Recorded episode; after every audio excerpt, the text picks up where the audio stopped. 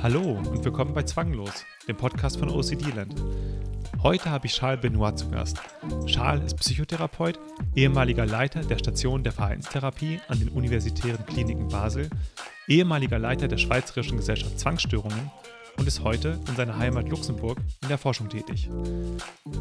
Wusstest du, dass zwei Drittel aller Betroffenen von Zwangsstörungen im Laufe ihres Lebens ebenfalls an einer Depression erkranken? Genau deswegen widmen wir uns heute diesem Thema. Mit Charles rede ich unter anderem darüber, wieso Depressionen als Folge einer Zwangsstörung so häufig auftreten, wie sich Zwänge und Depressionen gegenseitig beeinflussen, wo der Unterschied und die Gemeinsamkeiten sind, insbesondere auch zwischen zwanghaftem und depressivem Grübeln. Und außerdem sprechen wir über die Rolle von Anspannung bei den verschiedenen Störungen, also bei Angststörungen, Zwangsstörungen und Depressionen, sowie über die Unterschiede in der Behandlung, die verschiedenen Behandlungsoptionen, die es gibt und die Erfolgsaussichten einer Therapie.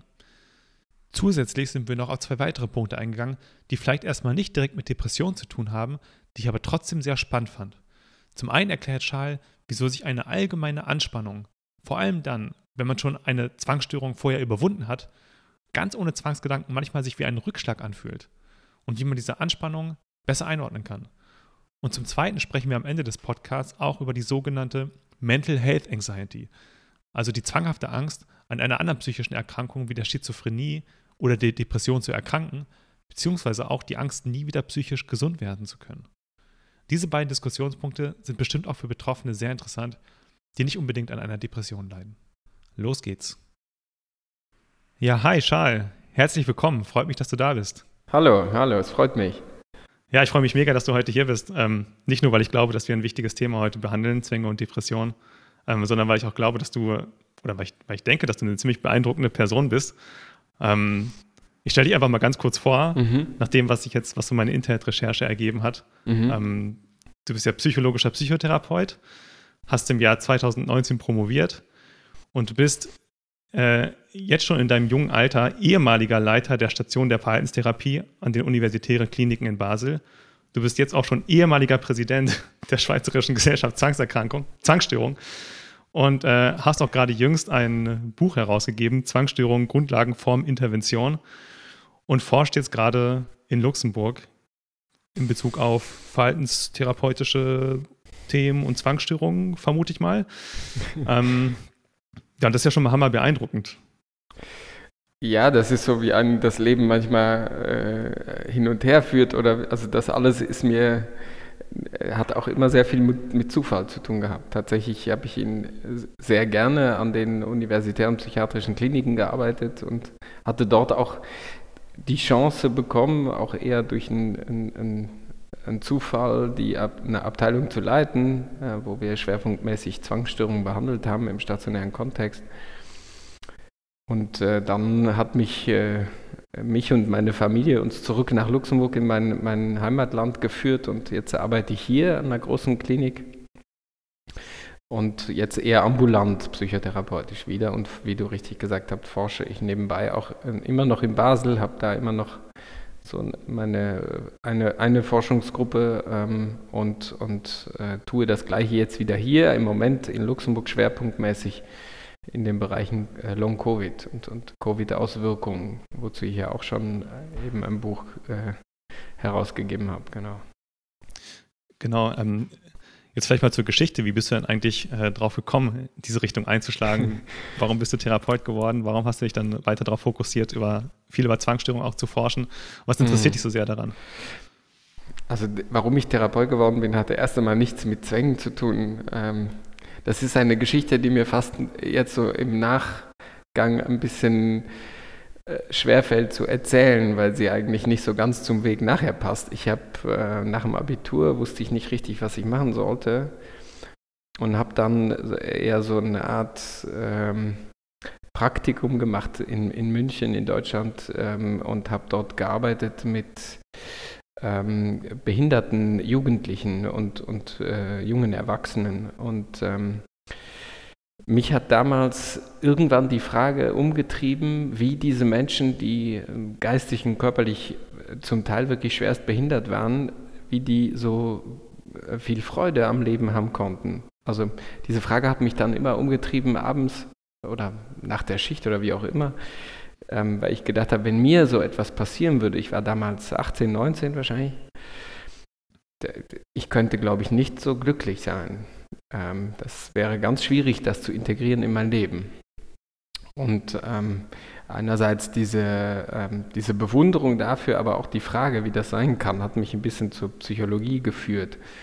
Ähm, und ganz ehrlich, natürlich auch die Frage danach, dass ich äh, ja damals einfach auch mehr verdienen wollte als nur in der Pflege und deswegen studieren wollte und, und äh, die Chance bekommen habe, dann auch zu studieren. Und dann war es halt Psychologie. So, das hatte damals noch gar nichts mit Zwängen zu tun. Und nachher war es dann auch wieder eher ein Zufall. Ich habe dann in Basel gearbeitet an einer ähm, verhaltenstherapeutischen Ambulanz und an diesen verhaltenstherapeutischen Ambulanzen, jetzt nicht nur in Basel, sondern insgesamt in der Schweiz und auch in Deutschland, werden oft gerne Zwänge dort behandelt, weil das etwas ist, was zeitaufwendig ist und, und äh, was viel Engagement braucht und was in den Praxen manchmal nicht so, ähm, ja, einfach wo die Praxen nicht genügend Kapazitäten dafür haben. Und dort sind das so Ausbildungsambulanzen, machen das dann oft eher schwerpunktmäßig oder nicht schwerpunktmäßig, aber eben auch. Und dort bin ich dann zum ersten Mal so richtig mit Zwängen in Kontakt gekommen und fand auch das eigentlich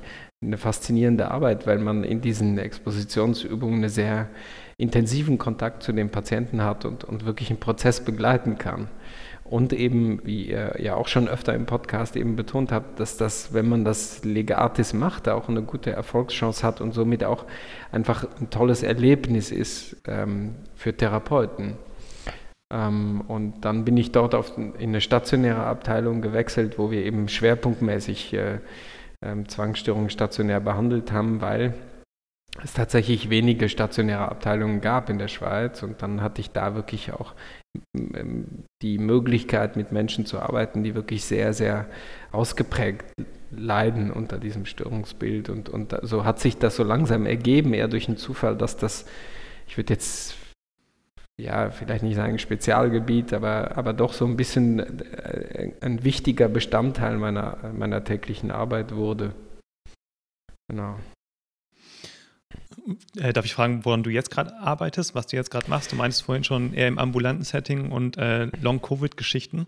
Genau, jetzt, jetzt arbeite ich am Zentrum für Psychotherapie in Luxemburg an der, in der Reha-Klinik. Das ist äh, eine Klinik, die vor allem für äh, psychiatrische Rehabilitation, also Langzeitbehandlung zuständig ist. Und ähm, im Moment haben wir vor allem in unserer Ambulanz äh, äh, Long-Covid-Patienten, haben wir einen Behandlungsauftrag bekommen, den ich jetzt so ein bisschen koordiniere.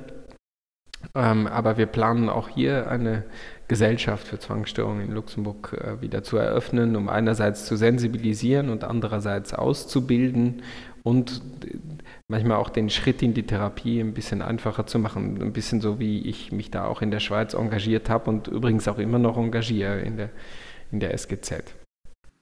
Hm. Genau. Ja, dann gehen wir langsam mal rüber zum Thema Depression. Ähm, mir ist, ist gerade schon was eingefallen, als du erzählt hattest von deiner Erfahrung mit den Schwerstbehinderten. Ähm, hm. Ich glaube, in dem Buch vom Kahnemann, Nobelpreisträger für Wirtschaft, aber eigentlich Psychologe. Sagt dir vielleicht was, Daniel ja. Kahnemann. Mhm. Ja. Ich glaube, ich, ich glaub, es war in dem Buch, da meinte er, es gibt, äh, oder es gibt so diese, diese Theorie von, na, von, wie heißt es denn, dass, dass wenn, man, wenn einem irgendwas Widriges im Leben passiert, adaptiert man daran. Mhm. In den meisten Fällen. Also zum Beispiel, wenn du jetzt ein Bein verlierst oder so, dann mhm. bist du unglücklich für eine gewisse Zeit, ein paar Monate ähm, adaptierst aber daran und nach einem Jahr bist du quasi auf dem gleichen Glücksniveau wie vorher. Und das gleiche gilt aber auch für Gehaltserhöhungen und so weiter. Das heißt, das Glück, äh, wie heißt es denn? Hedonistische Adaption heißt es, glaube ich, mhm. wenn ich mich nicht täusche. Ne? Ähm, und dann hieß es aber irgendwann im Laufe des Buches, wenn ich mich nicht täusche, ich glaube, es war in dem Buch, heißt es, es gibt dann drei Gründe, wo dann tatsächlich aber, wo man nicht adaptiert. Und äh, das eine war ständiger Lärm, das zweite war chronischer Schmerz und das dritte war Depression. Mhm. Also, wenn man ständige Depression hat, dann adaptiert, dann, dann adaptiert man nicht von allein, dann geht es mhm. einem nicht irgendwann von alleine besser. Und ähm, ja, es ist, es ist spannend, dass du das in diesem Kontext bringst. Tatsächlich ist es wichtig, was du sagst. Also der Mensch ist äh, grundsätzlich in der Lage, sich an unglaublichste Situationen anzupassen und zu adaptieren sozusagen, also mit neuen Gegebenheiten oder Umständen zurechtzukommen. Das ist, ähm, das ist nicht nur eine, eine Fähigkeit von uns, sondern das ist auch überlebenswichtig. Wir tun das eigentlich ständig, oder? Uns an wechselnde Bedingungen anpassen. Ähm, die Depression ist, ähm, würde ich sagen, nicht eine Gegebenheit, sondern es ist eher ein, ein, eine Erkrankung oder ein, ein, ein, Zustand, in den wir kommen können. Ähm, und der kann unterschiedlichste Auslöser haben. Der ist normalerweise geprägt von äh, über eine anhaltende, also es ist eigentlich eine Stimmungsstörung, wenn man es jetzt so ganz einfach sagen will, eine Störung der, der, der Stimmung und die eigentlich sozusagen eher die Konsequenz ist davon, wenn wir es nicht schaffen, uns an etwas zu adaptieren ähm, und, und ist dann geprägt eigentlich vor allem von ähm, Freudlosigkeit, gedrückter Stimmung, von äh, Müdigkeit, Energielosigkeit, äh, von ähm, ja auch dann fehlendem Selbstvertrauen und, und fehlender Zukunftsperspektive. Und da kommen dann noch unterschiedlichste andere Symptome dazu, auch körperliche Symptome wie Schlafstörungen, äh, Appetitlosigkeit und so weiter. Und um vielleicht ein Bild nochmal aufzugreifen, könnte man sagen, wenn ich es nicht schaffe, mich an etwas so richtig zu adaptieren und dadurch auch die Hoffnung verliere, die Hoffnung daran, dass ich ähm, dass aus dem Problem herauskomme, dass ich verzweifelt werde, weil ich etwas gegenüberstehe, was unlösbar scheint für mich, dann kann es eben ähm, zu so einem Zustand kommen, den wir dann oft ähm, auch ähm, als oder der oft bezeichnet wird als Zustand der erlernten Hilflosigkeit, also wo ich wie gelernt habe, ich kann das nicht lösen und ich, ich lerne oder ich ziehe für mich den Schluss, ich bin dem hilflos ausgesetzt und dann ähm, äh, und dann kommt dieser depressive Zustand, wo man keine Energie mehr hat, keinen Antrieb mehr hat und sich dem wie hingibt, oder? Wenn man das jetzt mhm. mal so als. Das ist aber nicht etwas, was man bewusst tut, sondern das ist eher die Konsequenz von etwas. Ähm, das konnte auch in Tierexperimenten ähm, bestätigt werden, wo Tiere, wenn sie irgendwann lernen, dass sie ein Problem nicht lösen können, sich einfach äh, hinlegen und gar nicht erst wieder versuchen, Genau, und dieser Zustand ist dieses Tierexperiment. Mhm. Da ja, gibt dieses Tierexperiment mit den äh, Elektroschocks, glaube ich, an Ratten, genau. oder? Wenn man denen einfach genau. zufällig Elektroschocks verpasst und die keine Möglichkeit haben, dem, naja, dem irgendwie zu entfliehen, dann werden sie halt irgendwann äh, depressiv. Und genau.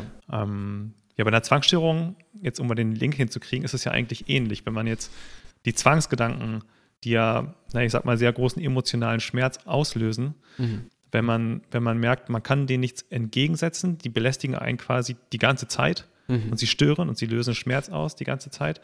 Ähm, und alles, was man tut, sprich Zwangshandlung, Vermeidung, mentale Grübeleien und so weiter, führen nicht dazu, dass sich dieser Zustand irgendwie verbessert von einer Zwangsstörung.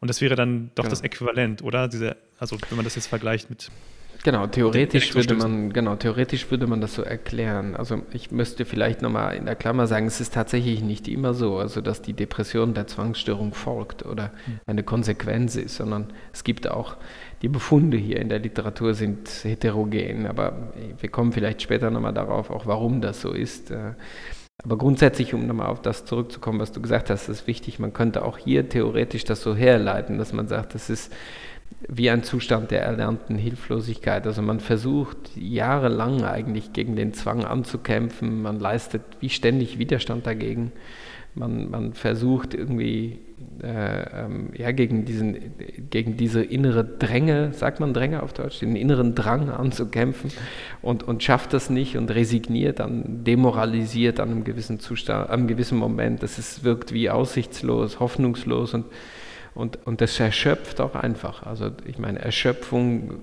mentale, geistige Erschöpfung ist eben auch einer der Faktoren, der einfach zu Depressionen führen kann. Ähm, und, und so ist es eben tatsächlich, ähm, kann man das herleiten, dass die Depression in vielen Fällen ähm, eine Konsequenz auch sein kann von, von chronischen oder anhaltenden schweren Zwangserkrankungen. Mhm. Die Zwangserkrankung hat ja viele Komorbiditäten. Mhm. Die Depression ist eine davon. Ist die eher häufig oder eher ja. weniger häufig? Ja, ist eher häufig ist, ähm, ich würde mich jetzt mal einfach aus dem Fenster lehnen und sagen, die Studien da werden immer unterschiedlich gemacht, deswegen sind die Zahlen alle nicht, nicht ganz gleich und nicht ganz vergleichbar, aber es zählt sicher zu den häufigsten komorbiden äh, Erkrankungen, also die gleichzeitig auftreten. Ähm, wenn man da jetzt mal versucht, die Zahlen so ein bisschen zusammenzufassen, dann könnte man sagen, etwa zwei Drittel der Menschen, die eine Zwangsstörung haben über eine längere Zeit, ähm, die haben auch irgendwann in ihrem Leben eine, eine Depression. Ähm, und wenn man jetzt mal nur guckt, die Leute, die in Behandlung kommen, dann kann man da sagen, dass etwa die Hälfte der Menschen, die zu dem Zeitpunkt, wo die Diagnose Depression, äh, die Diagnose Zwangsstörung gestellt wird, dass sie auch parallel ähm, die Kriterien für, eine, äh, für die Diagnose einer Depression erfüllen. Mhm. Das heißt sehr ja auch, häufig, ja. Entschuldigung. Sehr häufig, mhm. ja, das ist, wirklich, das ist wirklich sehr häufig. Mhm. Ähm, wir wissen ja auch, dass Zwangsstörungen sehr häufig fehldiagnostiziert werden. Mhm. Ähm, ist da die Depression oft eine Fehldiagnose? Also ob die Depression eine Fehldiagnose ist, äh, äh, also ich verstehe die Frage, ich verstehe, hm. wie du meinst, also dass man hm. quasi fälschlicherweise eine Depression diagnostiziert. Genau. Na, das muss es nicht sein. Es kann sehr gut oft sein, dass man eine Depression diagnostiziert, die auch tatsächlich da ist, aber die Zwangsstörung nicht. Es ist nicht auszuschließen, dass man vielleicht auch, ähm, ich sage jetzt mal, Zwangsgedanken als als Grübelketten äh, oder, oder Grübelruminationen im Rahmen einer Depression oder im Rahmen einer generalisierten Angststörung zum Beispiel versteht, dann wäre es eine Fehldiagnose. Aber in den meisten Fällen würde ich sagen, ist das eher so, dass man die Depression ähm, diagnostiziert und bei der Zwangsstörung sie übersieht. Und ihr habt mhm. vielleicht im Podcast auch schon darüber geschrieben, warum das oft so ist. Das ist einerseits sicherlich ähm, ähm, weil die Patienten aus Scham oft auch nicht so offen darüber sprechen. Das hat vielleicht auch damit zu tun, dass nicht alle ähm, Fachpersonen sensibilisiert sind für diese Störung. Ähm, zum Teil habe ich auch die Erfahrung gemacht, dass, ähm, dass äh, Fachpersonen das ein bisschen bagatellisieren. Das heißt, Patienten sprechen das ein bisschen an, aber sie nehmen das nicht so ganz ernst und sagen, ja, ja, das ist das müssen sie ein bisschen weniger tun oder so, oder man geht nicht weiter darauf ein, wenn jemand das anspricht. Ich habe auch versucht, das am, am, im, im Geleitwort des Buches am Anfang so ein bisschen hervorzuheben, wie wichtig es ist, da nicht wegzugucken, sondern immer davon auszugehen, dass Patienten, Betroffene, aber auch Angehörige so aus der Scham heraus jetzt nicht mit der Tür ins Haus fahren und deswegen, wenn so leichte Andeutungen da sind, dass jemand sagt, äh, ähm, ja, so, so zwangsähnliche Symptome andeutet, dass man unbedingt einfach nochmal nachfragt. Genau. Mhm. mhm. Das heißt, ich würde sagen, um nochmal auf die Frage konkret zu antworten, oft ist es eher so, dass die Zwangsstörung übersehen wird, jetzt eher als dass sie, dass es eine Fehldiagnose sein sollte. Okay, verstehe. Ja. Ich hatte auf Instagram irgendwann mal so ein, ähm, so ein, so ein Meme, so eine Art lustiges Bild äh, gepostet, wo mhm wo sie zwei Hände Armdrücken machen. Mhm. Und auf der einen steht mein Zwang und auf der anderen steht meine Depression. Mhm. Und die mhm. bekämpfen sich quasi so gegenseitig. Beziehungsweise, ähm, ja, das wäre jetzt meine Frage. Verstärken sich Zwänge und Depressionen gegenseitig? Weil ich könnte mir vorstellen, wenn ich jetzt eine Zwangsstörung habe und ich entwickle daraus eine Depression, dann ähm, äh, gerade zur Symptomatik von Zwängen gehört ja auch oft dazu, bestimmte emotionale Zustände loswerden zu wollen. Mhm. Und dann könnte man jetzt auch äh, meinen, ich möchte diesen depressiven Zustand loswerden und ich, ich verstricke mich in bestimmten Verhaltensweisen, mit denen ich versuche, das loszuwerden. Mhm. Zum Beispiel, ach, weiß ich nicht, Affirmationen aufsagen. Ich meine, da sind ja keine Grenzen gesetzt. Mhm. Versuchen mit Meditation eine Depression wegzu, äh, ja. wegzudrücken. Ja. Wo, ja. Also ich, ich glaube, grundsätzlich muss ich vielleicht, vielleicht ein Fass öffnen, um auf diese Frage zu antworten. Ich denke, dass die Art und Weise, wie wir äh, psychiatrische Diagnosen heute vergeben, dass die nicht immer ganz zutreffend ist. Im Moment ist es, sprechen wir von so einer klassifikatorischen Art und Weise, Diagnosen zu vergeben. Das heißt, wir schauen uns an, welche Symptome die Patienten haben und wenn sie eine gewisse Anzahl an Symptomen einer gewissen Kategorie haben, die vordefiniert ist, dann würden wir sagen, das ist diese Störung. Und ähm, es gibt aber sehr wohl Symptome, die in unterschiedlichsten ähm, äh, Krankheiten vorkommen, wie zum Beispiel eben Ängstlichkeit oder Impulsivität oder ähm, Gedankeneinengung oder ähm, ähm, neuropsychologische äh, Defizite, also Konzentrationsprobleme und so weiter. Das heißt, grundsätzlich finde ich es schwierig, einfach so beides komplett voneinander zu trennen. Ähm, mhm. Und auch eine Depression und ein Zwang sind nicht komplett zwei unterschiedliche Aspekte, sondern haben immer auch Überlappung. Ähm, natürlich ist es aber gleichzeitig so, dass man je nach, ähm, je nach Krankheitsbild von Betroffenen ähm, es nicht unbedingt so ist, dass ähm, der Zwang die Funktion hat, die Depression zu bekämpfen. Manchmal kann es auch sein, dass die Depression so ausgeprägt wird, dass der Zwang so in den Hintergrund tritt und man irgendwann aus, aus der Erschöpfung heraus auch die Zwänge nicht mehr ausführt. Aber dann, wenn die Depression wieder abnimmt, dann werden die Zwänge wieder stärker. Das kann sehr wohl auch sein. Ähm, das wäre zum Beispiel so ein typischer Fall, wo unbedingt die Depression zuerst behandelt werden muss. Aber es gibt eben auch die Fälle, und das ist wichtig, das, was du gesagt hast, dass man, dass wenn man Kontroll, also Zwänge haben ja immer auch eine Funktion, in denen sie probieren, Kontrolle wieder zu erlangen. Und, und natürlich, wenn man merkt, dass man so langsam in einen, eine, eine Überforderung kommt und der Alltag mehr wird und, und man Angst hat, die Kontrolle zu verlieren, dann kann äh, im Rahmen einer Depression, sage ich jetzt mal, dann kann das sehr wohl auch sein, dass das die Zwänge verstärkt und, und die Zwänge hier auch die Funktion zusätzlich annehmen können, die Depression wegmachen zu wollen. Ja. Das heißt, die Frage ist ja und nein, manchmal so, manchmal, manchmal so. Mhm. Und du würdest es im Prinzip immer so als, als Gesamtstörungsbild eher betrachten? Ähm, naja, ich denke, die Forschung, das ist ja auch ein wichtiger Teil der, der Forschung, die, die ich auch versuche oder an deren Weiterführung ich auch versuche, mich zu beteiligen, um das jetzt mal so zu sagen, dass wir eigentlich, ja, denke ich, psychisches Leiden versuchen müssen, neu zu verstehen und, und anders und spezifischer zu verstehen. Da geht auch die internationale Forschung hin insgesamt, dass man sagt, wir müssen eigentlich verstehen, welche Prozesse, innerpsychischen Prozesse eine Rolle spielen ähm, bei äh, psychischen Erkrankungen und nicht nur äh, gucken, welche Symptome hat der Patient oder die Patientin und dann sagen, wenn er genügend davon hat, dann ist das einfach diese Störung, weil diese Ansammlung von Symptomen sagt uns erstmal noch gar nichts. Und mhm. wenn du jetzt mal dir anguckst, ähm, ähm, dass die, die, Diagnosenkriterien einer Depression, da, da gibt es eine Liste, glaube ich, äh, sind das neun Symptome, die man haben kann und man muss aber nur eine gewisse Anzahl davon erfüllen. Und wenn du jetzt mal das einfach auslegst, dann siehst du, dass, dass zwei Menschen die gleiche Krankheit haben können, aber komplett unterschiedliche Symptome. Ähm, das macht, dass die Behandlung nicht die gleiche sein kann. Das macht, dass wir also mit diesen Menschen nicht gleich umgehen können.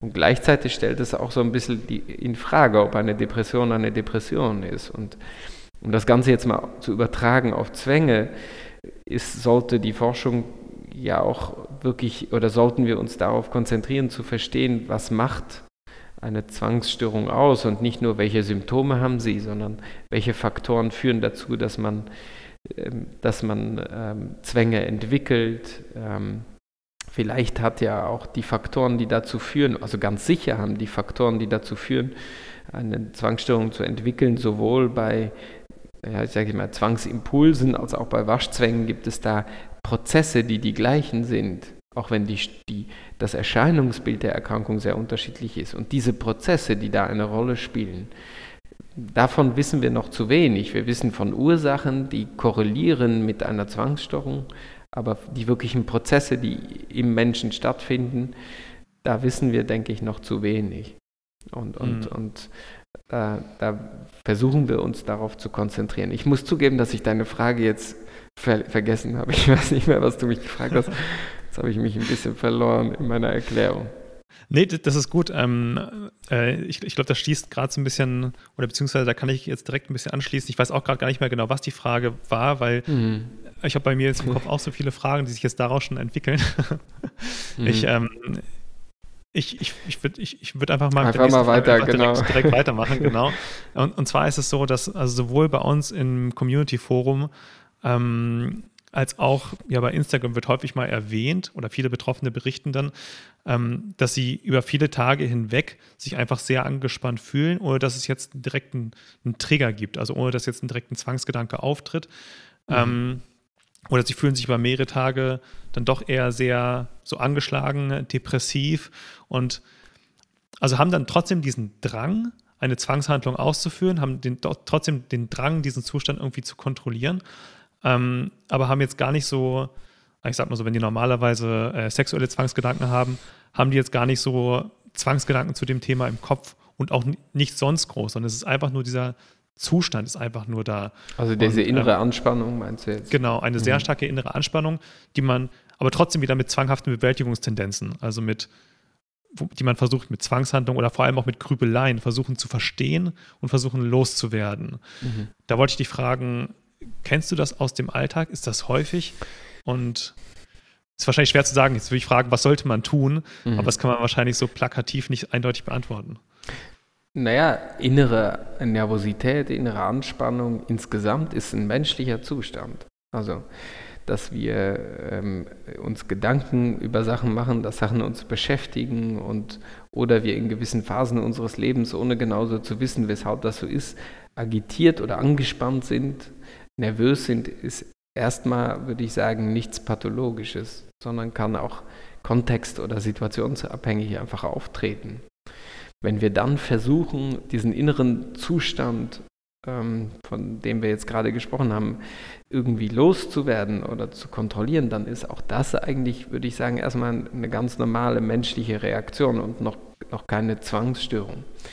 Ähm, ich würde sagen, das, was man grundsätzlich hier sagen kann, ist das, was ich vorhin auch versucht habe anzudeuten. Also äh, menschliche Zustände oder gewisse Zustände, die wir dann als Symptom nennen, machen noch keine Krankheit, sondern es ist tatsächlich, ähm, man muss das Symptom oder den Zustand immer versuchen, in einem globalen Kontext zu verstehen. Also in welchem Kontext tritt er auf und, und was ist vielleicht auch der Impuls, der sich daraus ergibt und welche Funktionen erfüllen diese. Das, das heißt, wir müssen das versuchen genauer zu verstehen. Ein Zwang ist eigentlich ein, eine wäre genauso ein Zustand, aber viel spezifischer. Nämlich ähm, die innere Nervosität oder das, was wir Agitiertheit nennen oder diese innere Anspannung, kommt aus dem Impuls oder ergibt sich durch etwas, was sich innerlich aufdrängt. Und das ist ein ganz entscheidendes Kriterium, nämlich weil sich mir ein innerer Gedanke oder ähm, ähm, die, das Bedürfnis, etwas zu tun, innerlich aufdrängt, was ich aber gleichzeitig nicht haben möchte. Und das sind entscheidende Kriterien, die wir eben nicht in jedem Zustand des, der inneren Anspannung oder der inneren äh, Nervosität haben. Das heißt, ähm, weiß ich, ist mir die Frage auch wieder entgangen, aber was ich damit sagen wollte, ist, der Zustand an sich macht noch keinen Zwang, ist aber eigentlich etwas, äh, etwas erstmal zu Normales oder Menschliches. Aber mhm. nicht jeder solcher Zustand ist ein Zwang. Ja, ich meinte jetzt vor allem, okay, ja, das macht Sinn. Ähm, klar, zum Zwang gehören Zwangsgedanken eigentlich dazu. Ähm, ich hatte mich so ein bisschen, genau, weil die Frage aufgekommen ist, weil die häufiger als aufgekommen ist, ähm, dass gerade Betroffene, die Therapieerfolge hatten, mhm. die sich exponiert haben, zum Beispiel gegenüber, jetzt nehmen wir mal das Beispiel sexuelle Zwangsgedanken mhm. und merken, okay, diese Gedanken machen ihnen nicht mehr so viel aus. Und mhm. dann hatten sie lange eine gute Phase mhm. und dann kommen sie auf einmal in so eine, ich sag mal, in so eine schlechte Phase rein, wo sie einfach nur extrem angespannt sind, ohne dass jetzt ein Auslöser, so ein zwanghafter, ein Zwangsgedanke vorliegt. Und dann fühlen sie sich aber trotzdem emotional zurückgeworfen ähm, in diesen typischen zwanghaften Zustand und versuchen dann auch wieder mit zwanghaften Bewältigungsstrategien diesen mhm. Zustand irgendwie zu loszuwerden? Weißt du, ich das bin sehr froh, dass du das ansprichst, weil das ist ein ganz wichtiges Thema.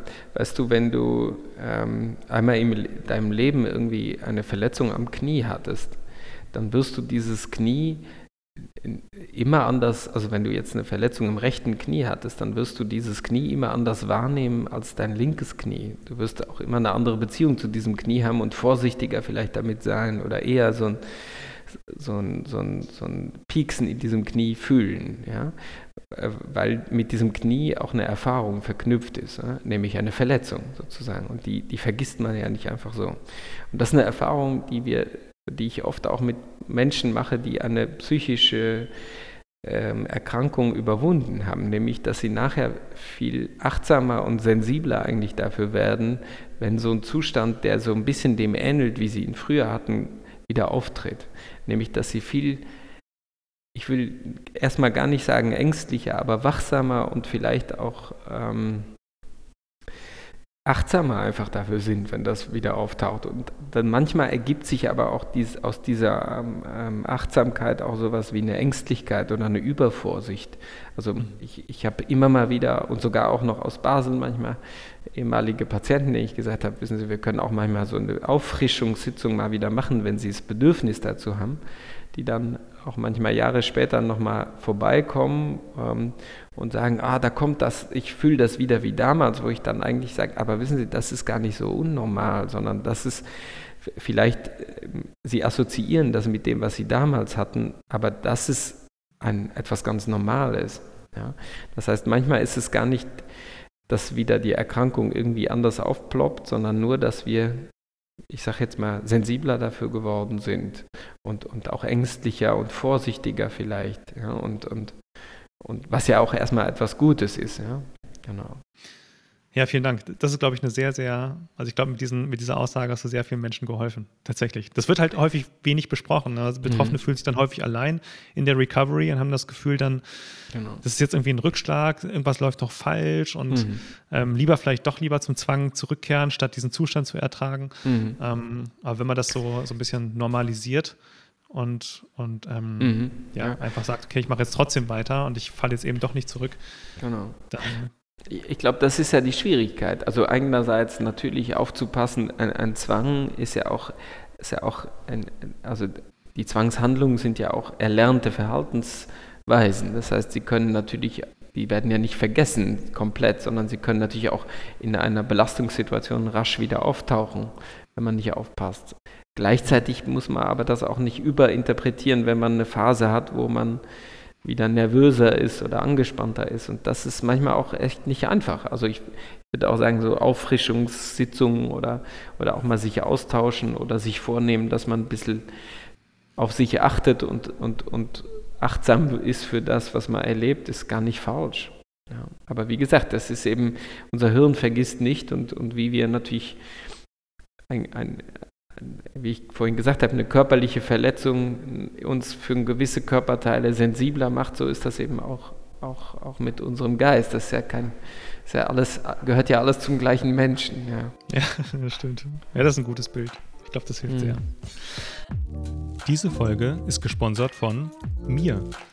Als Gründer von OCD-Land investiere ich viel Zeit in gut recherchierte Blogartikel, ansprechende Instagram-Posts und die Produktion dieses Podcasts. Wusstest du beispielsweise, dass die Produktion einer einzigen Podcast-Folge mit Vorbereitung und Schnitt etwa 20 bis 30 Stunden in Anspruch nimmt? Wenn du mich bei meiner Mission unterstützen willst, dann würde ich mich sehr über deine Plus-Mitgliedschaft für nur 9,90 Euro im Monat freuen. Als Plus-Mitglied hast du außerdem Zugang zum geschützten Community-Forum, wo du anonym alle deine Fragen an über 100 andere Betroffene stellen kannst, die bereits ihre Zwänge überwunden haben oder gerade dabei sind. Den Link dazu findest du unten in der Beschreibung. Bis bald in der Community und weiter geht's mit der Folge ähm, wo das Thema Agitiertheit schon mal angesprochen hast. Es gibt ja, ich glaube, das wissen wenige Leute und das ist mir beim Lesen von Büchern immer wieder über den Weg gelaufen.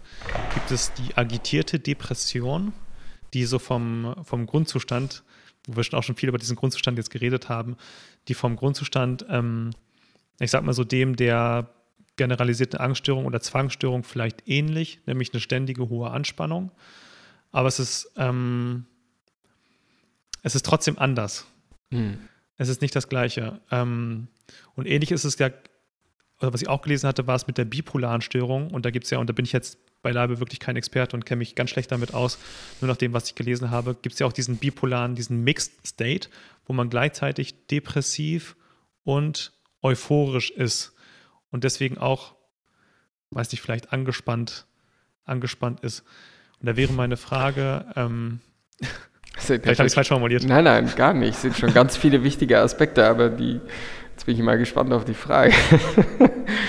die, die Frage ist vielleicht simpel dann. Ähm, mhm.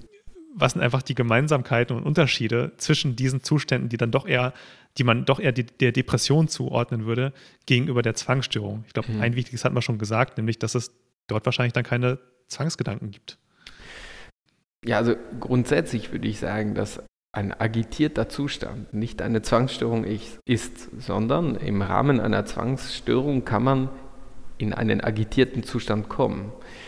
Das heißt, das ist, glaube ich, also man muss, kann man das auf Deutsch sagen, das Pferd nicht von hinten satteln, sondern umgekehrt. Also sozusagen agitiert sein ist ein Zustand, der im Rahmen unterschiedlicher Störungen auftauchen kann. Mhm. Um vielleicht noch einen Zusatz zu sagen bei der Depression, also ich erlebe die, der, das, der, das, der, also dieses, diese Bezeichnung agitierte Depression ähm, beschreibt eigentlich einen Mensch, der eigentlich innerlich erschöpft, ausgebrannt ist und, und hilflos ist und nicht mehr kann und trotzdem außen noch ähm, ja, agitiert wirkt und, und, und, und äh, manchmal auch ein bisschen aggressiv wirkt oder, oder der, der gar nicht runterkommen kann. Aber das ist, beschreibt eher, bezieht sich meiner, meines Wissens nach eher auf das Beobachtbare, weil die allermeisten Menschen, die an einer Depression leiden, nicht alle, aber sehr viele, auch wenn sie nicht nach außen agitiert wirken, erleben innen eine extrem starke Anspannung und eine innere Agitiertheit. Das heißt, die Gedanken kreisen den ganzen Tag um die Probleme, sie können nicht loslassen, sie schlafen nicht gut. Das heißt, sie sind innerlich agitiert sozusagen, auch wenn sie mhm. außen erschöpft und oft äh, lethargisch oder, oder komplett äh, ausgebrannt wirken. Also sie, sie, fühlen sich ausgebrannt, aber sie wirken nach außen wie total passiv.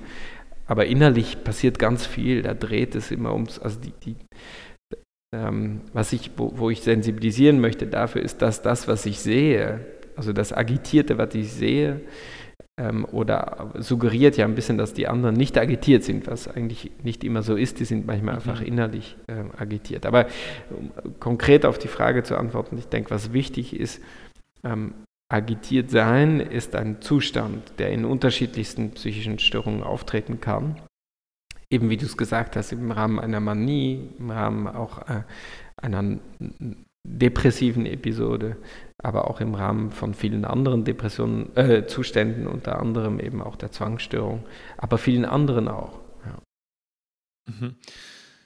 Mir ist auch nochmal die Aussage über den Weg gelaufen, dass ähm, vielleicht war es sogar in deinem Buch, ich bin mir gerade gar nicht sicher, aber ich glaube nicht, ich weiß gerade nicht, mhm. ähm, dass, oder wir hatten ja auch vorhin schon mal das Thema, was ist zuerst da, Depression oder mhm. Zwangsstörung, dass wohl gerade, wenn so eine bipolare Mixed-State-Depression, ich weiß nicht, ob ich es richtig ausgedrückt habe, oder mhm. eine agitierte Depression zuerst da ist, dass es wohl trotzdem noch selten, aber dass in diesem Fall dass dann häufig die Kombination gibt, dass sich daraus eine Zwangsstörung entwickelt. Und ich hatte dann in einem, ich glaube in einem Video oder irgendwo in einem Buch gelesen, auch, dass diese Subgruppe, das ist dann wahrscheinlich schon am Ende eine sehr kleine Subgruppe, ähm, naja, gegenüber dem, den Expositionen halt eben nicht habituiert und weiterhin einen angespannten Zustand hat. Und dass das mhm. quasi so ein Hinweis darauf ist von, hey, okay, daraus hat sich vielleicht eine Zwangsstörung ergeben. Wenn wir die therapieren, dann klingt quasi die Zwangsstörung, die Zwangsgedanken klingen dann ab, aber es verbleibt weiterhin dieser Zustand und da muss man eventuell dann, naja, mit anderen Verfahren mhm. ran. Mhm. Ja, es ist, äh, also ich denke, so viele unterschiedliche Assoziationen oder Zusammenhänge, wie du jetzt machst, ähm, die, gibt es sicherlich in Einzelfällen, aber ich denke, mhm. das ist sicherlich nicht robust genug, um daraus Regeln abzuleiten.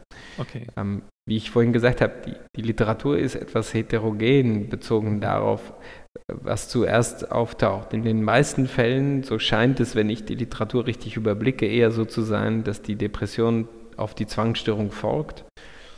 Man muss vielleicht unter Klammern auch sagen, dass es immer noch einen bedeutsamen Anteil an Menschen gibt, die nie eine Depression entwickeln, ähm, ähm, ähm, als Folge einer Zwangsstörung. Aber es gibt eben, es gibt auch Berichte, wo es umgekehrt berichtet wird, also aus irgendeiner affektiven Erkrankung, wo eben auch die, die bipolaren Erkrankungen dann äh, auch dazugehören, sich auch Zwänge entwickeln können. Mhm. Und jetzt kann man unterschiedliche Hypothesen formulieren, warum das so ist. Einer ist sicherlich eben, weil die Zwänge oder das zwanghafte Verhalten eben auch emotionsregulatorische Funktionen haben kann. Ja? Ähm, es gibt aber ganz viele Zusammenhänge, auch neurobiologisch und so, die wir noch gar nicht kennen, die vielleicht eben auch eine Rolle spielen. Stichwort, was ich vorhin gesagt habe, was sind die innerpsychischen Prozesse, die da eine Rolle spielen? Es ist ja nicht so, als ob man einfach eine psychische Störung einem Hirnareal zuordnen könnte, sondern das, das findet ja überall irgendwie statt. Und es gibt wohl auch, es gibt natürliche Unterschiede und trotzdem gibt es auch vieles, was wir noch nicht verstanden haben und was wir auch hier so nicht verstanden haben. Es kann sehr wohl sein, was ich vorhin die Hypothese angebracht habe, dass der Zwang als Strategie eingesetzt werden kann, ähm, zu versuchen, diesen affektiven oder depressiven Zustand zu bekämpfen oder zu kontrollieren, wieder Struktur ins Leben reinzubringen. Ähm, zwanghaftes Verhalten, ohne dass es eine Zwangsstörung ist, kennen wir aber auch in, aus anderen Störungen, wo es diese Funktion entwickeln kann. Mhm. Insofern ähm, ist das, denke ich, ähm, in solchen Situationen immer ein Einzelfall zu betrachten. Ich möchte vielleicht auch nochmal auf diese Habituation zu sprechen kommen, die du gesagt hast. Es kann sehr wohl auch sein, und das wird auch vielfach berichtet, und ich erlebe das auch, dass es auch, auch Menschen, die nicht jetzt auf diese Kategorie zutreffen, die du gesagt hast, einfach viel länger brauchen zum Habituieren. Ja, und da ist einfach dann auch die Fachperson gefragt, zu gucken, wenn ich länger brauche zum Habituieren, also auch, äh, dass der Affekt nachlässt oder ein Gewöhnungseffekt stattfindet, wie kann ich dann damit umgehen? Ja, und wie, wie kann ich dann zur Hand gehen? Wie müssen wir vielleicht äh, die Expositionen anders aufbauen, anders machen, äh, vielleicht äh, anders, äh, mit einem anderen Schweregrad und so weiter. Also ich denke, dass man da auf keinen Fall rigide Regeln ableiten sollte, weil das nicht im Sinne der Patienten sind. Die Patienten haben natürlich alle das Gleiche, aber sie haben eben nicht dasselbe. Also mhm. sind immer auch, man muss immer auch den Patienten einzeln betrachten mit seiner Geschichte, die er mitbringt, mit seinen Gegebenheiten, die er mitbringt. Und Gegebenheiten, damit meine ich eben auch äh, alle anderen Faktoren, äh, neurobiologische Faktoren, Konzentrationsfähigkeit und so weiter und so fort. Ja. ja, ja, das kann natürlich viele Gründe haben, weswegen man am Ende nicht habituiert. Ne? Ich meine, mhm. selbst wenn noch ganz viele mentale Rituale im Kopf stattfinden oder wenn die verlagert werden, ähm, ja, da sind wahrscheinlich schon Fachpersonen sehr mhm. gefragt dann, um das mhm. herauszufinden, was dann am Ende wirklich der Grund ist. Ähm, Genau, das, das hatten wir vorhin auch schon mal kurz angesprochen. Und zwar meintest du ja auch, Menschen mit Depressionen grübeln sehr stark, sind innerlich, mhm. auch wenn es vielleicht nach außen nicht so wirkt, ja trotzdem sehr angespannt. Ähm, was sind denn die Unterschiede zwischen zwanghaften Grübeln und depressiven Grübeln? Ja, das ist wichtig, dass du das ansprichst, äh, weil das ist ein wichtiger Punkt, der eben, dass du hast das zu Beginn mal gesagt, was sein könnte, dass das falsch diagnostiziert wird, ja, mhm. wie, wie man das eine vom anderen unterscheidet, weil eigentlich ist es grundlegend verschieden, das eine vom mhm. anderen. Ich fange vielleicht mal mit, mit, diesen wichtigsten Punkten an. Das Wichtigste ist, ähm, dass wenn die Depression abklingt, normalerweise das depressive Grübeln eben auch abklingt und die Depression ist im Gegensatz zur Zwangsstörung eher sowas wie eine episodische oder phasenhafte Erkrankung. Ja, das heißt, die ist nicht, es gibt wohl, es gibt natürlich Formen der Depression, wo man, die eher statisch dauerhaft sind, aber die meisten sind fluktuierend und dann so fluktuieren eben auch die Grübel, äh, die Ruminationen im Rahmen der Depression. Das ist erstmal ein, ein großer Unterschied. Und dann ist der Unterschied, wie Betroffene das erleben, das ist ein großer Unterschied. Und es gibt diese Fachbegriffe, ich weiß nicht, ob ihr darüber schon mal ähm, im Podcast geredet habt, ähm, dieses Ich-Dystone und Ich-Syntone. Habt ihr darüber mal, ja, mhm. ich sehe dich nicken, genau. Also mhm. tatsächlich ähm, werden Grübelketten im Rahmen einer Depression immer als Ich-Symptom erlebt. Also das heißt, wenn ich grüble um das Thema, dass ich ein Nichtsnutz bin oder nichts auf die Reihe kriege oder dass ich schuldig bin oder mich schuldig gemacht habe, ähm, dann kann das sein, dass, ich, dass das kongruent, also passend zu meiner inneren Stimmung ist und dass ich finde, dass das realistisch und auch angemessen ist. Also dass das, was in mir vorgeht, dass, das, dass ich das als passend empfinde. Ich sage jetzt mal passend. Also das wäre dieses Ich-Syntone. Und das ist sehr unterschiedlich von der Zwangsstörung. Da werden die Gedanken als Ich-Dyston, als unsinnig, übertrieben erlebt. Man möchte die Gedanken oder den inneren Drang an sich vermeiden. Und das ist eben anders als bei der Depression.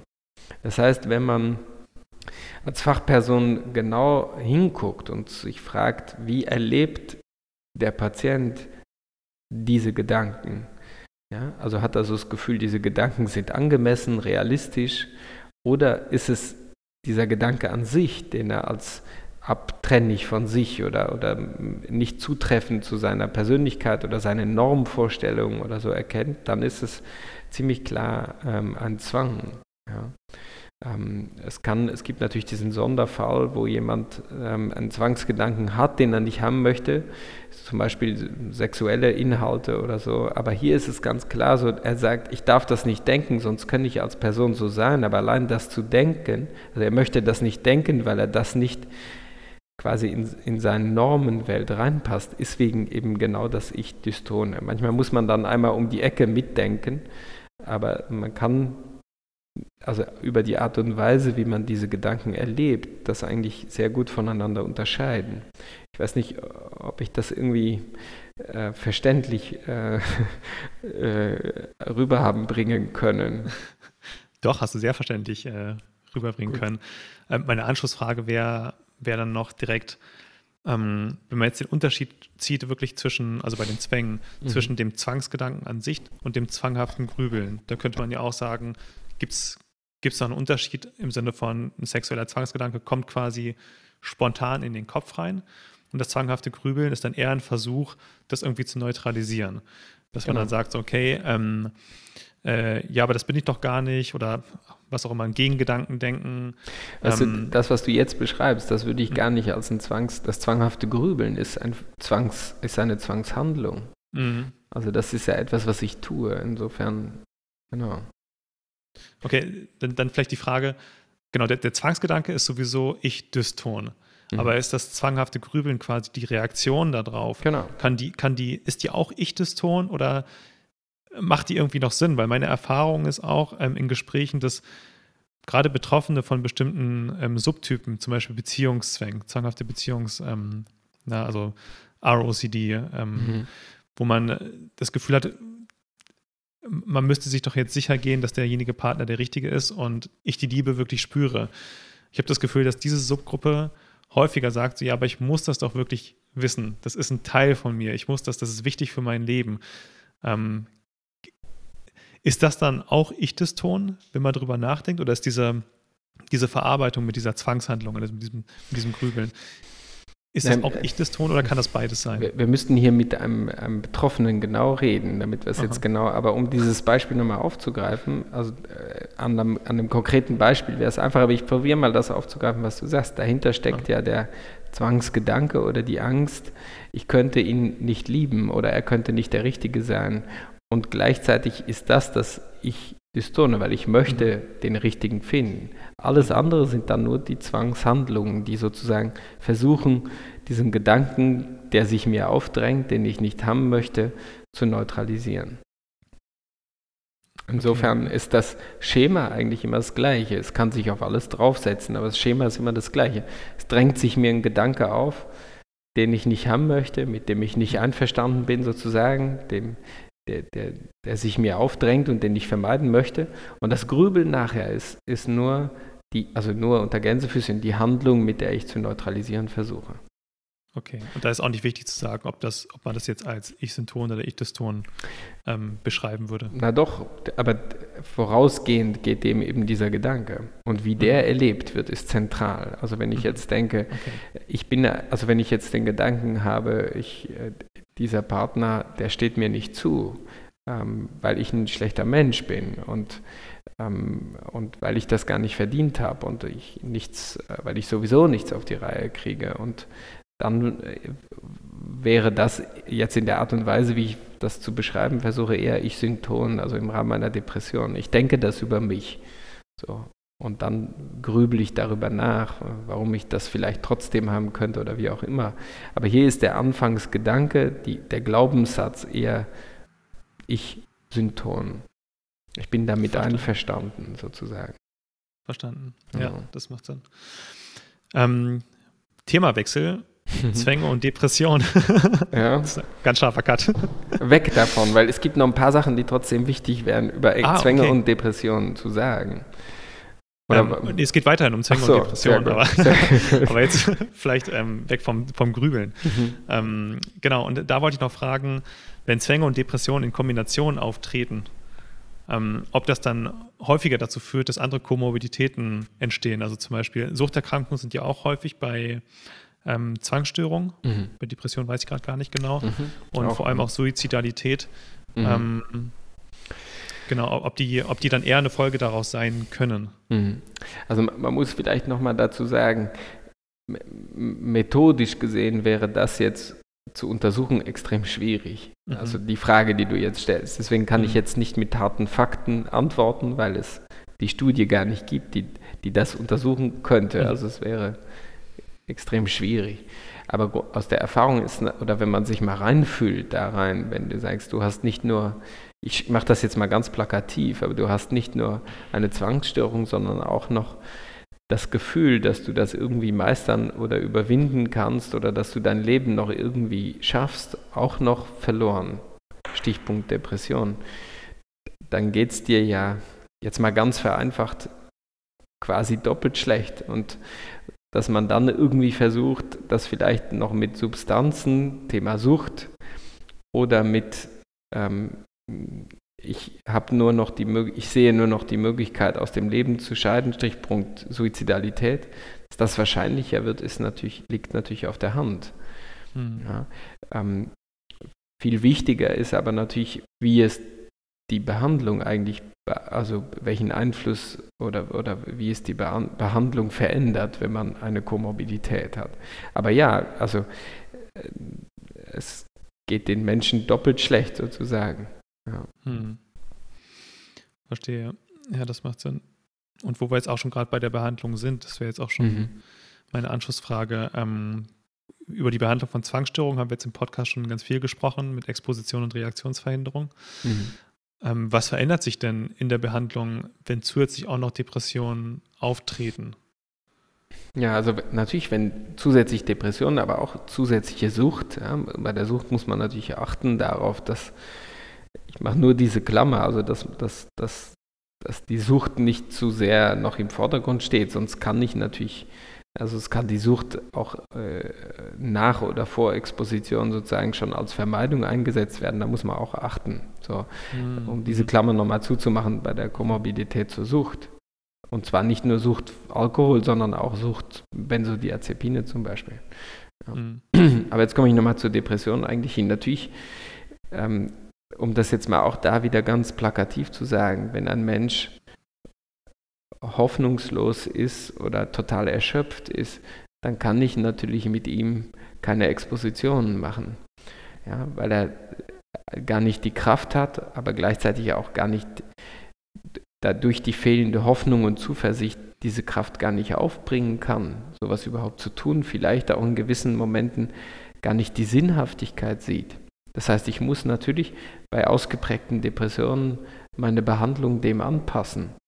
Ja. Mhm. Ähm, es kann sogar auch sein, dass Menschen im Rahmen von ausgeprägten Depressionen, ich sage jetzt mal kognitiv gar nicht in der Lage sind, Distanz aufzubauen und diesen Schritt zurückzumachen, um zu sehen, dass er jetzt auch diese neutralisierende Handlung sein lassen kann oder dass das eben nur ein Gedanke ist, ja, nur ein Zwangsgedanke ist, ähm, dass, dass das diese, diese Energie, kognitive, gar nicht aufzubringen ist in dem Moment, gar nicht, diese Energie gar nicht zur Verfügung steht.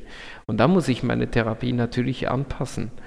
Ähm, in vielen Fällen ist es so, wenn es, ich würde sagen, mittel- bis schwere Depressionen sind, dass man eben erstmal die Depression behandeln muss, um den Menschen in seiner Ganzheitlichkeit erst wieder in diese Verfassung zu kriegen oder ich würde eher sagen, ihn da in diese Verfassung zurück zu begleiten, dass er auch wieder in der Lage ist, dieses, diese zwar sehr wirksame, aber auch unglaublich oft schwierige und, und, und äh, Expositionen auf sich zu nehmen.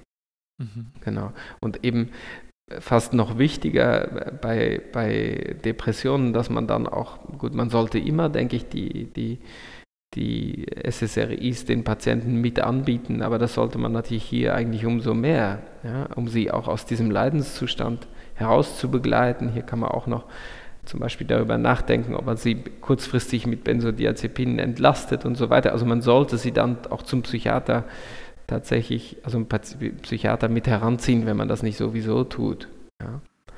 Und, und jetzt mache ich einmal eine 180-Grad-Wende, oder? Es kann natürlich auch sein, dass Menschen, die eher so in so einem chronischen depressiven, eher leichten depressiven Zustand sind, wo ein Erfolgserlebnis auch Energie geben kann, eine positive Erfahrung, also wo man dann vielleicht eher doch die Zwangsstörung zuerst oder primär behandeln sollte, weil es wieder Zuversicht geben kann. Ja, das mhm. würde ich jetzt mal so plakativ sagen, eher in einem leichten depressiven Zustand. Also auch da ist meine Antwort wieder nicht ganz so klar, wie vielleicht erhofft. Also ich denke, man muss auch da gucken, was der nicht Betroffene erhofft. hat. Das ist sehr gut, dass okay. du so eine differenzierte Antwort gibst. Ja. ja.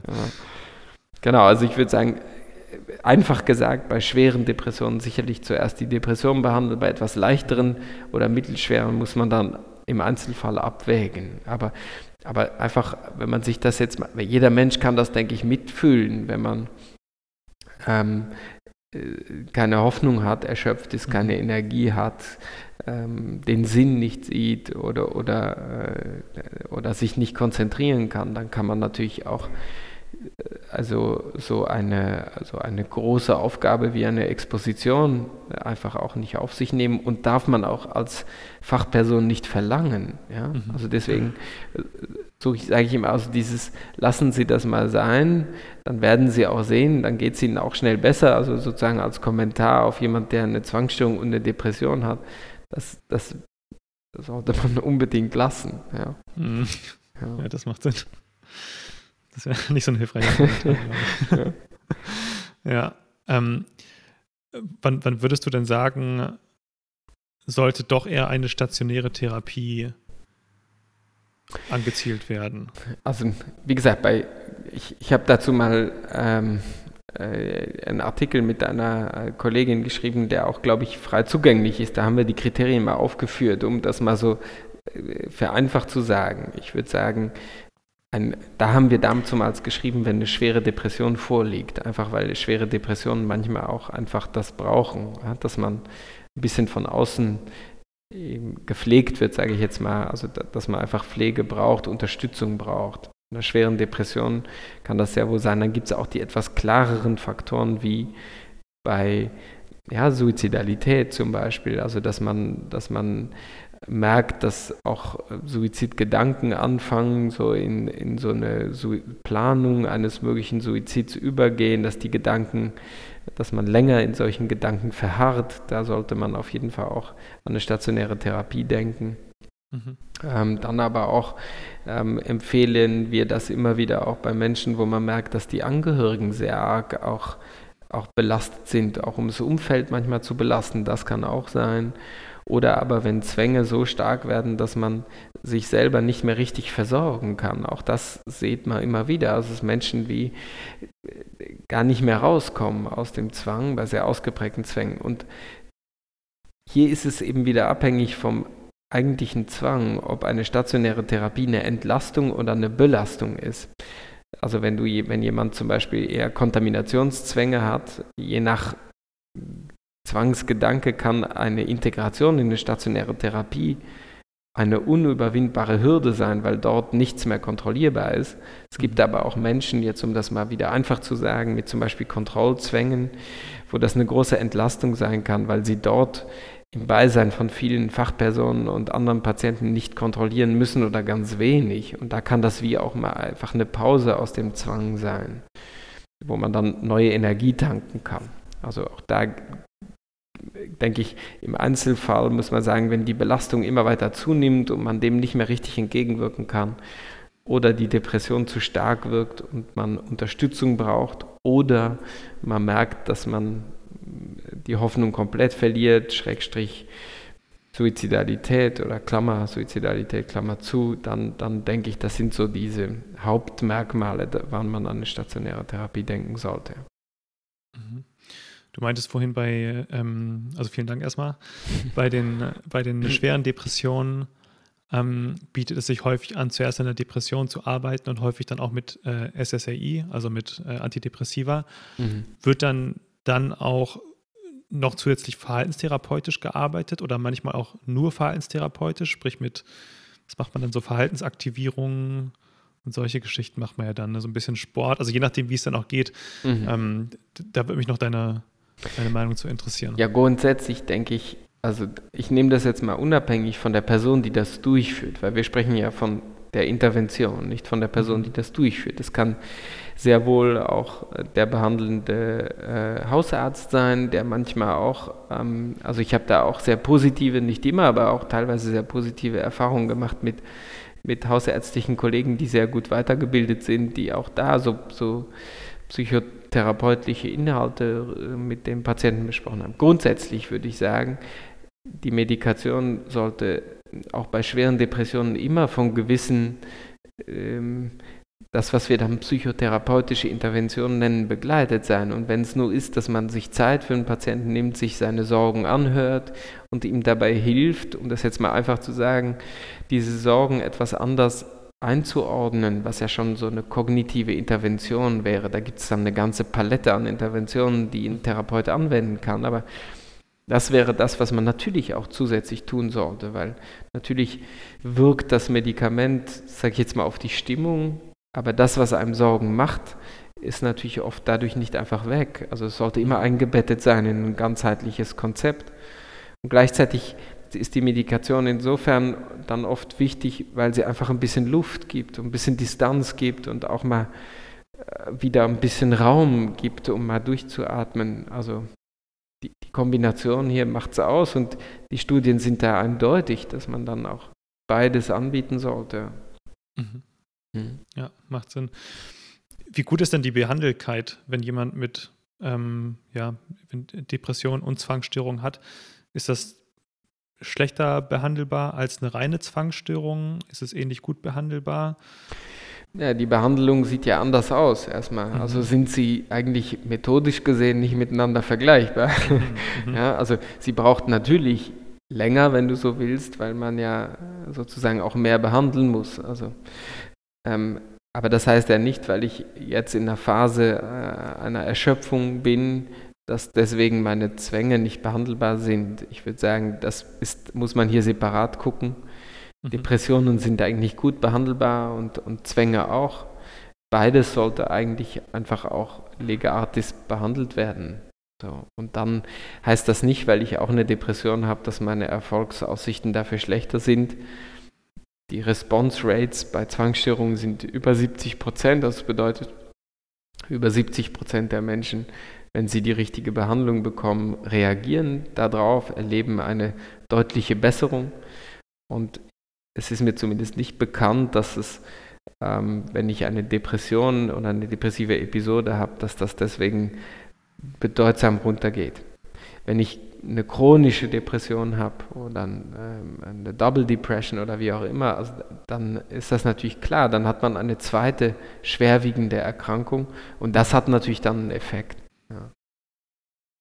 Ja. Also eher, das wirkt sich dann natürlich eher negativ oder nicht positiv aus. Ja. Aber es sollte man egal wie behandeln. Also die Erfolgschance sollte, egal wie gering man auch denkt, dass sie sein könnte, sollte einen nicht davon abhalten, Hoffnung zu bewahren und eine Behandlung zu suchen, weil in mhm. vielen Fällen hilft es einfach und es lohnt sich. Ja. ja, das sind tolle Worte der Hoffnung. ähm, ja, dann kommen wir so langsam zum Ende. Ich habe aber noch äh, eine, eine wichtige Frage, die ich noch zwischenschieben würde. Und zwar, mhm. ähm, ist mir der Begriff in einem Podcast mal untergekommen, ist quasi Health Anxiety, wird ja oft auch dann Hypochondrie genannt. Ähm, mhm. Aber es gibt wohl auch, äh, jetzt natürlich ohne Klassifikation, aber Mental Health Anxiety. Also gerade mhm. bei einer Zwangsstörung haben ja auch viele Betroffene die Angst, ähm, eine Schizophrenie zum Beispiel zu entwickeln, also noch eine schwerwiegendere psychische Erkrankung zu entwickeln. Und, ähm, und das habe ich auch schon jetzt öfter gehört, auch die Angst, depressiv mhm. zu sein, die Angst, eine Depression entwickeln zu können ähm, die Angst, dass vielleicht irgendwas im Gehirn wirklich kaputt ist. Das liest man dann ja manchmal. Ja, das ist eine Stoffwechsel, eine schwere Stoffwechselstörung äh, mhm. im Gehirn. Daran kann man irgendwie auch nichts machen. Ähm, ja, so ein bisschen auch die Angst, dann die Kontrolle über den eigenen mentalen, gesundheitlichen Zustand zu verlieren. Mhm. Ist dir das in deiner Praxis schon Jetzt muss, ich, jetzt muss ich erstmal wieder ein Fass aufmachen und an zwei Punkten einhaken. Also erstmal, erstmal, warum sollte Mental Health Anxiety und Health Anxiety was Unterschiedliches sein? Also die mentale Gesundheit ist genau wie die körperliche Gesundheit. Also der Körper und der Geist sind ja eins, oder? Gehören alle mhm. zur gleichen mhm. Person. Insofern ähm, muss ich selber sagen, ich kenne diesen, diesen Termini auch, aber ich würde den, den einen unter dem anderen subsumieren, weil es nicht mhm. zwei unterschiedliche Sachen sind. Also wenn es einem körperlich nicht gut geht, geht es einem auch geistig nicht gut und umgekehrt. Also das ist ja nicht abgetrennt ja, voneinander. Insofern sollte man das auch in der Sprache, denke ich, nicht voneinander abtrennen, weil es sonst mhm. nicht mehr dem entspricht, wie es ist. Und das andere ist das, dass du gesagt hast, Schizophrenie wäre eine schwerwiegendere Erkrankung. Auch das ist eine Frage der Perspektive. Also ich würde sagen, die WHO in ihrer Einordnung, was zum Beispiel die DALIs angeht, sagt, dass die Zwangsstörung oft den Menschen viel mehr äh, gesunde Lebenszeit raubt als eine Schizophrenie, also nicht unbedingt weniger schwerwiegend ist mhm. ähm, als die Zwangsstörung. Aber diese beiden Klammern mache ich jetzt wieder zu, einfach um, mhm. um weil das ähm, es mir wichtig war, das nochmal darauf hinzuweisen. Das andere nee, klar, ist, denke ich, ähm, das, das, was, das nehme ich wieder Bezug auf das, was ich mal zu Beginn gesagt habe. Das, was den Zwang ausmacht, ist nicht der Inhalt des Zwangsgedankens, sondern die Art und Weise, ähm, wie wir diesen Zwangsgedanken verstehen, wie wir sozusagen über ihn denken und wie wir mit ihm umgehen. Und da kann sich alles reintun. Du hast vorhin von Beziehungen geredet. Es kann die Angst sein, äh, eben, das ist nichts Untypisches, was habe ich tatsächlich oft erlebt. Also die, die Angst, man könnte ähm, verrückt oder schizophren werden und dass man die Art und Weise, wie man, dem, mit, wie man mit diesem Gedanken umgeht, dass das ein, eine Zwangsform annehmen könnte. Aber genauso gut wie die Angst unterscheidet sich eigentlich grundlegend nicht von der Angst, man könnte homosexuell sein, weil dieser Gedanke drängt sich auf und ich versuche ihn zu neutralisieren. Und diese inneren psychischen Prozesse sind das Entscheidende und nicht der Inhalt. Der Inhalt kann alles sein, ob das homophobe Inhalte sind, ob das homosexuelle, was auch immer die Inhalte sind, sind eigentlich nicht relevant. Insofern ist das hier auch wieder die Angst, psychisch krank werden zu können, oder der Gedanke, der sich mir aufdrängt, ich könnte das sein, ähm, oder wenn ich etwas denke, könnte ich das werden, oder wie auch immer, unterscheidet sich nicht von anderen. Und man hat ja so manchmal so das Gefühl, dass das sich auch so kulturell oder über die Jahre ein bisschen mhm. Äh, wende oder verändert. Ich erinnere mich zurück in der Zeit, als ich anfing zu arbeiten, gab es ganz viele Inhalte von Zwängen, drehten sich um Ansteckung mit HIV und das mhm. erlebe ich heute fast gar nicht mehr, wobei ich heute so Ängste, was ähm, Homophobie, Homosexualität und ähnliches angeht, heute sehr häufig erlebe. Ähm, das heißt, ja, entscheidend ist eben der Prozess und nicht das Symptom an sich oder äh, Genau, und, und, und da müssen wir noch ein bisschen weitergehen, um zu verstehen, auch ähm, welche innerpsychischen Prozesse hängen denn mit genau diesen Zwangsprozessen, sage ich jetzt mal, unter Gänsefüßchen zusammen. Mhm. Ja, vielen Dank für die ausführliche Antwort. Sehr gerne. Ich habe manchmal das Gefühl, wir sind so, ähm, ich weiß gar nicht, wie alt du bist, aber ich habe das Gefühl, im, äh, in meinem Alter rum, ich bin mhm. jetzt 31, ähm, ist ein bisschen Generation, älter, ein bisschen älter, nicht allzu viel. in unserer Generation, ich sag mal in unserer Generation, ist so Generation Disney. Ähm, wir sind so aufgewachsen mit heiler Welt und äh, also mir begegnet das halt sehr häufig und auch der häufigste gelesene Blogbericht bei uns ist halt der zu Beziehungszwängen, ähm, dass die in unserer Generation sehr, sehr häufig auftreten und früher vielleicht nicht, wobei ich das nicht weiß. Ähm, aber das, ja, das ist, also wie du gerade meintest, ändert sich von Generation zu Generation. Das mit HIV habe ich auch schon öfter gehört, dass das früher sehr, sehr mhm. viel häufiger war. Und heute, ähm, vielleicht auch Thema Instagram, man sieht dann die perfekten Paare, auch im Fernsehen die perfekten Paare und alle sind sich sicher, ähm, sind sich ihrer Liebe sicher mhm. und, äh, und dann drängen sich da halt Zweifel auf. Und weil das ja nicht dem entspricht, nicht so diesem Zielbild entspricht, wie das bei uns in der Gesellschaft sein könnte oder müsste. Ja, deswegen finde ich das interessant mit den, die Zwänge mhm. gehen immer so ein bisschen mit den Medien mit.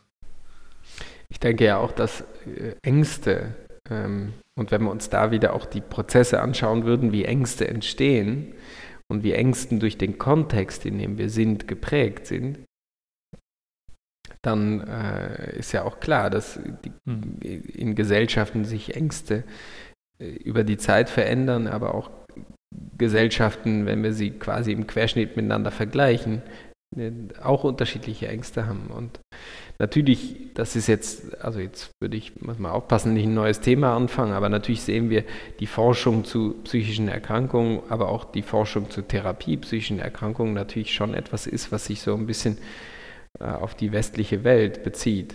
Und, und, mhm. und ähm, deswegen immer auch die Gefahr besteht, dass alles, von dem wir denken, dass wir es wissen, auch ein Teil in der Verhaltenswissenschaft, sage ich jetzt mal, kulturell geprägt ist, weil wir es mhm.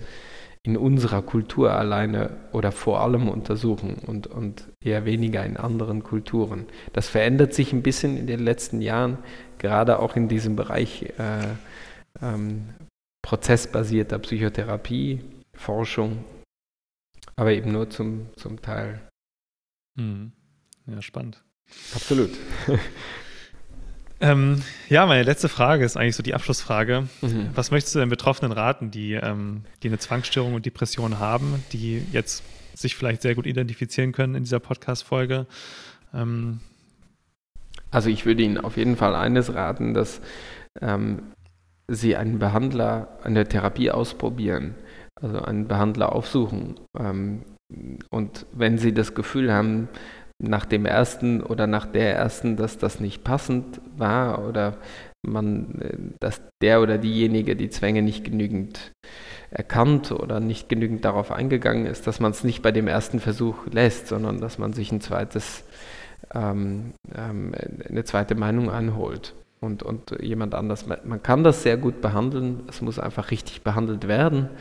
Ähm, das ist leider Gottes ähm, nicht immer so der Fall, aber ich erlebe, und das ist auch sehr nachvollziehbar, aber oft, dass man auch wie auch ein bisschen, nachdem man sich den ersten, ähm, den, ich sage jetzt mal, den, den Stier bei den Hörnern gepackt hat und sich den Mut äh, hatte, den ersten Behandler aufzusuchen und das nicht gepasst hat, dass es dann sehr lange dauert, bis man nochmal einen Versuch angeht. Und denke, wenn wir das ein bisschen verkürzen können, wir reden immer davon, dass wir die Leute früher in Therapie kriegen müssen, darüber hast du ja auch schon geredet, aber ich denke, wir müssen natürlich äh, quasi zusätzlich zu dem auch achten, dass man nach einer schlechten Erfahrung die Leute möglichst rasch auch an den zweiten Versuch heranführt. Und da hast du mit deinem Podcast äh, sicherlich oder mit dem ganzen OCD-Land und, und ähm, äh, hilft, hilft dir sehr, aber auch die Kollegen der, der Deutschen Gesellschaft für Zwangsstörungen machen sehr, sehr viel und sind alle extrem engagiert und natürlich meine Kollegen in der Schweiz auch und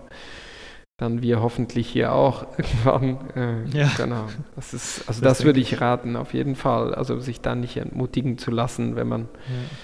Ja. ja. Ja, das, das höre ich tatsächlich extrem häufig, dass ähm, Betroffene sagen, ja, ich bin jetzt in Therapie, ich bekomme keine Exposition, obwohl ich sie auch möchte, teilweise. Mhm. Das höre ich sehr, sehr häufig. Aber ähm, dann möchte man trotzdem nicht wechseln, weil man, ist ja vielleicht auch schon so ein bisschen so typisch für Betroffene von Zwangsstörungen, weil man ähm, also Angst hat, dann den Therapeuten zu, ähm, ich sag mal, zu offenden, also den, mhm.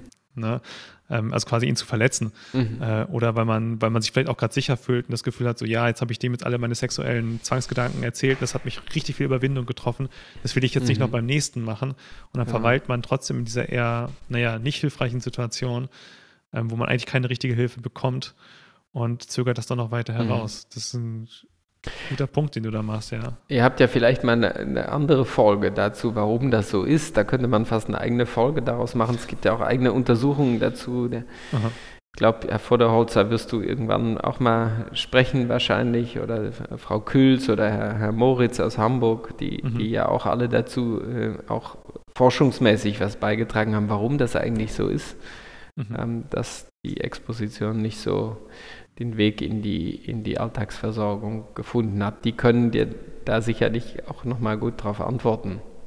Ja, ja, Herr Vorderholzer ja. bringt den Punkt ja immer und immer wieder. Also was ich gut genau, finde, was absolut, ich total richtig finde. Absolut. Ja. Genau. genau, das stimmt. Ähm, ja, ähm, haben wir alles Wichtige angesprochen? Hast du das Gefühl, dass da irgendwas fehlt, was du loswerden möchtest? Ich, ich denke nicht. Ansonsten äh, beantworten wir die Fragen, die dazu noch kommen sollten, ein anderes Mal einfach nochmal.